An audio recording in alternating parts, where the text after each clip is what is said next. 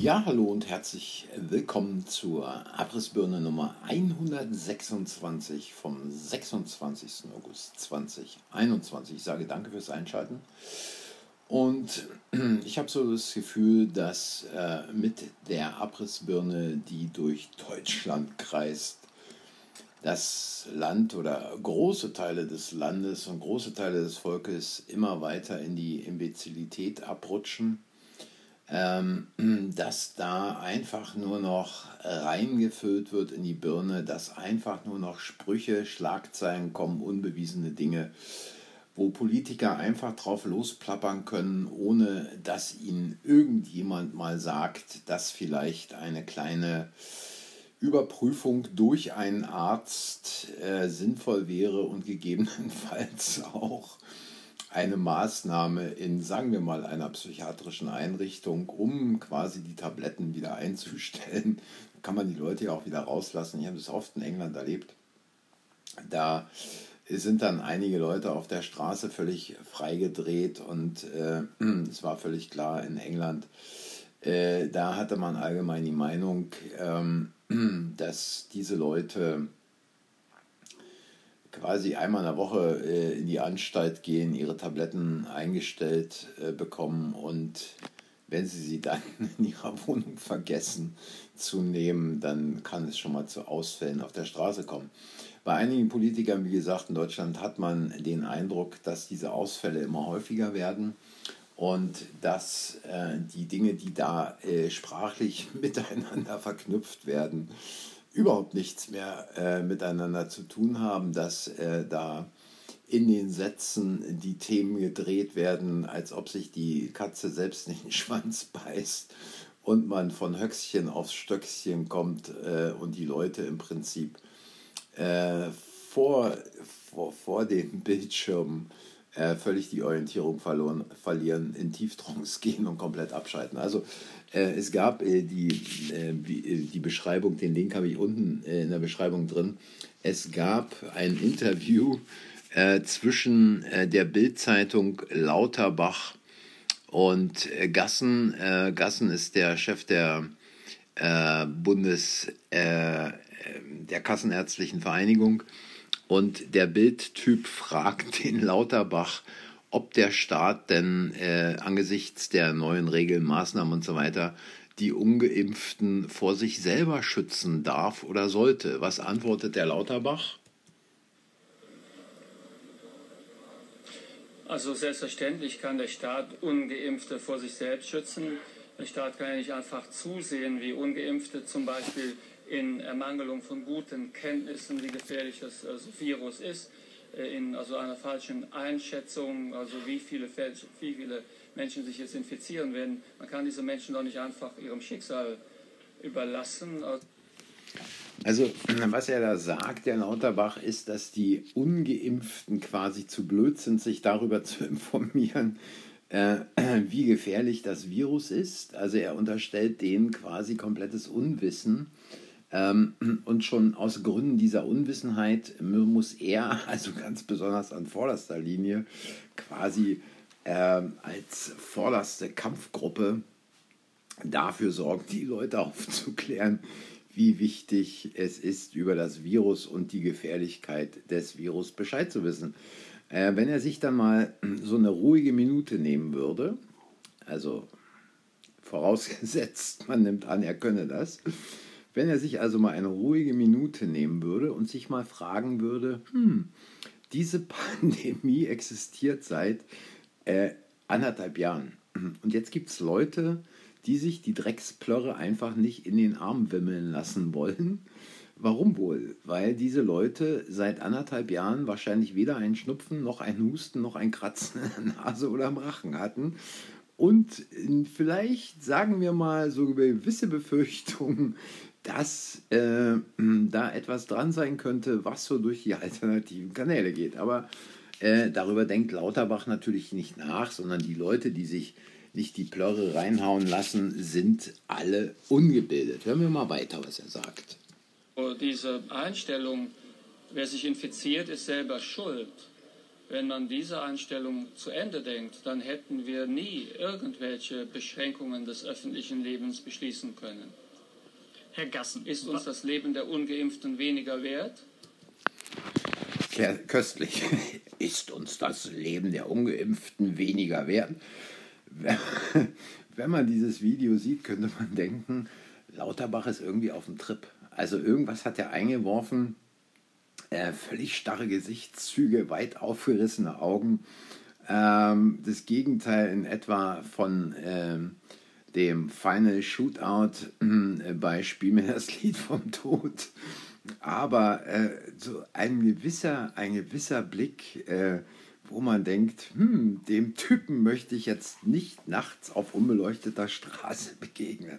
Also ist uns das Leben der Ungeimpften weniger wert? Ja, äh, die Frage ist doch, ähm, wie viel wert ist uns überhaupt das Leben, ähm, wenn wir mal auf die äh, vorhandenen Statistiken schauen und mal gucken, äh, wie viel es denn erwischt hat, die nichts hatten, außer vielleicht, sagen wir mal, einen kleinen Pieks in den Arm. Ja, ich muss ein bisschen vorsichtig sein hier mit meiner Wortwahl, sonst kommt wieder das aus auf YouTube. Aber an dieser Stelle sei nochmal daran erinnert, Abrissbirne gibt es auch als Podcast und auch äh, äh, auf äh, Telegram natürlich.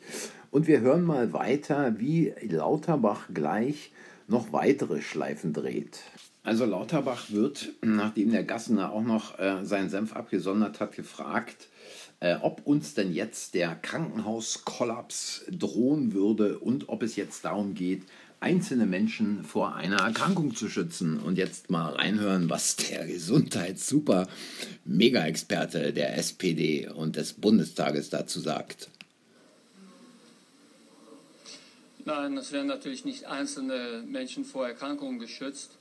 Äh, und es äh, ist auch nicht richtig zu sagen, dass also das alleinige Ziel unserer Maßnahmen bisher der, also die Vermeidung des kompletten Kollaps unseres Gesundheitssystems gewesen ist, sondern der Staat muss halt hier schauen, dass er verhindert, dass viele jetzt in kurzer Zeit erkranken.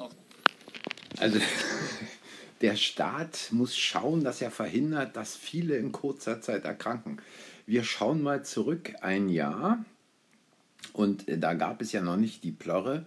Und da muss man sich doch mal fragen, so vor einem Jahr, wie viele, viele sind denn innerhalb kurzer Zeit äh, quasi erkrankt? Ja, also nochmal zur Erinnerung, letztes Jahr gab es keine Plörre. Und interessanterweise auch noch, äh, die Inzidenz zur gleichen Zeit im letzten Jahr, kann man auch in meinem Buch nachlesen, äh, lag zur gleichen Zeit deutlich geringer als im Augenblick.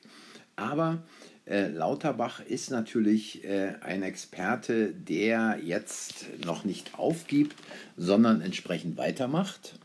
Erkranken äh, und zum Beispiel auch die Kinder schützen. Jetzt kann man sagen, naja, das ist alles nicht so wichtig, da werden nicht mehr so viele sterben und also es wird zwar Long-Covid geben, aber das sind dann nicht so viele, vielleicht 10, 15 Prozent der Erkrankten, bei den Kindern vielleicht 5 Prozent. Also Lauterbach hier wieder mit seiner Methode, er kommt sofort auf die Kinder zu sprechen, ähm, die ja bekanntermaßen ähm, wegsterben wie die Fliegen. Ja? Ist ja nachgewiesen. Nee, natürlich nicht. Also in mehr als anderthalb Jahren sind 20 Kinder im Alter zwischen 0 und 20 Jahren äh, etwa äh, an dieser oder mit dieser C-Proteinstruktur verstorben. Alle, alle, durchgängig alle hatten schwere Vorerkrankungen, schwerste Vorerkrankungen. Und dann kommt natürlich Lauterbach gleich mit seiner nächsten Nummer und erinnert wieder, ruft den Anker ab, Long Covid. Long Covid äh, von Long Covid wird gelabert seit Februar letzten Jahres. Da wusste man schon, dass es Long Covid gibt. Long Covid hat ja mittlerweile äh, 200 oder noch mehr Symptome. Also wenn ihr mal an irgendeinem Tag Dünnschiss habt, dann fragt euch, ist es eventuell Long Covid? Geht zum Arzt, lasst euch das bestätigen und macht erstmal einen auf Feierabend für 14 Tage. Aber wir hören mal weiter, was Lauterbach noch so Schönes zu erzählen hat. Aber äh, trotzdem, das ist aus meiner Sicht, und hier spreche ich als Politiker und als Epidemiologe, das ist aus meiner Sicht nicht richtig, wenn man das vermeiden kann durch relativ geringe Einschränkungen. Das sind ja Einschränkungen, die nur die Ungeimpften betreffen. Und bei den Ungeimpften haben wir derzeit eine sehr hohe Inzidenz. Die dürfte also sich sicherlich bald also im 200er Bereich bewegen. Äh, in also Städten wie Leverkusen zum Beispiel muss man von einer Inzidenz bei den Ungeimpften von 600 ausgehen. Das kann man ja nicht laufen lassen. So ja, also Lauterbachs Schätzungen, die kennen wir ja. Die Intensivstationen, die vor einem halben Jahr mit 45-Jährigen belegt waren. Und ähm, als er dann gefragt wurde, woher er die Zahlen hat, dann waren das Schätzungen. Jetzt schätzt er natürlich eine Inzidenz von 200 äh, sensationell.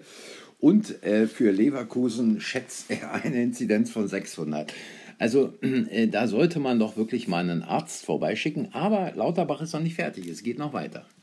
Die Ungeimpften selbst zu schützen, indem man für Ungeimpfte Regeln erlässt, die also äh, die Freiheitsrechte da einschränken, wo die Ungeimpften besonders gefährdet sind, aber nur in diesen Bereichen. Das scheint mir gut vertretbar zu sein.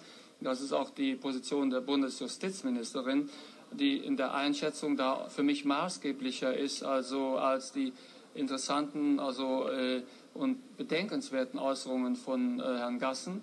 Aber wir gehen halt dort hinein, wo wir hinein müssen. Und beispielsweise so ein Modell wie in Hamburg, dass man also die Veranstalter oder beispielsweise die Gastwirte oder die Clubbetreiber auffordert, 2G zu praktizieren mit voller Auslastung oder 3G, wenn also die Auslastung, die Kapazität reduziert ist. Das ist aus meiner Sicht vollkommen vertretbar und würde stark wirken, weil es schützt die Ungeimpften zum einen dann vor Infektion und zum zweiten gibt es einen Anreiz für Ungeimpfte, sich impfen zu lassen. Genau darum geht es. Es geht überhaupt nicht darum, irgendjemanden zu schützen. Wenn es jemals darum gegangen wäre, jemanden zu schützen, hätte man Alte in Alten- und Pflegeheimen geschützt, nämlich im letzten Jahr und zwar effektiv geschützt, hätte man alles dafür getan, dass dort nicht eine entsprechende Mortalitätsrate zustande kommt.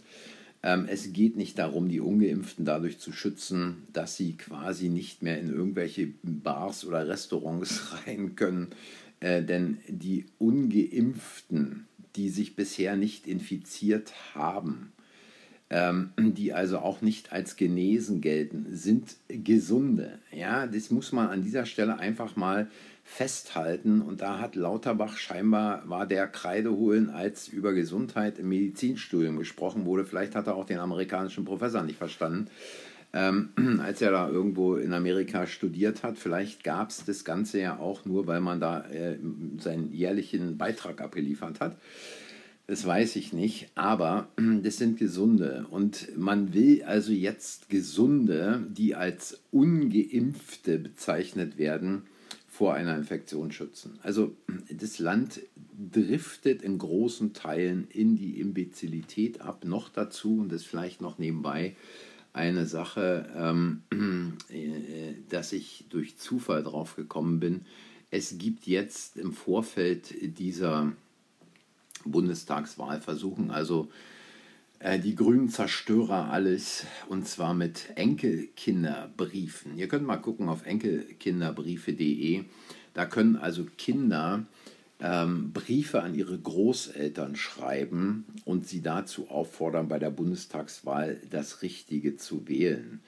Ähm, da gibt es Textbausteine, die kann man anklicken und die kann man dann zusammensetzen. Gibt man seine E-Mail-Adresse an, kriegt man diesen Brief zugeschickt. Es ist also wirklich nur noch, es ist nur noch zum Haare raufen und wer ist wieder mit dabei? Äh, solche Typen wie Jan Delay, irgendeine so äh, Schauspielertante und natürlich Joko Winterscheid. Joko Winterscheid, der ja schon mal dadurch aufgefallen ist, dass er oder seine Gesellschaft, an der er beteiligt ist oder wie auch immer, diese Wir bleiben auf dem Sofa liegen Videos äh, gemacht hat. Also man ist sich mittlerweile nicht mehr zu schade für Geld fast alles zu tun.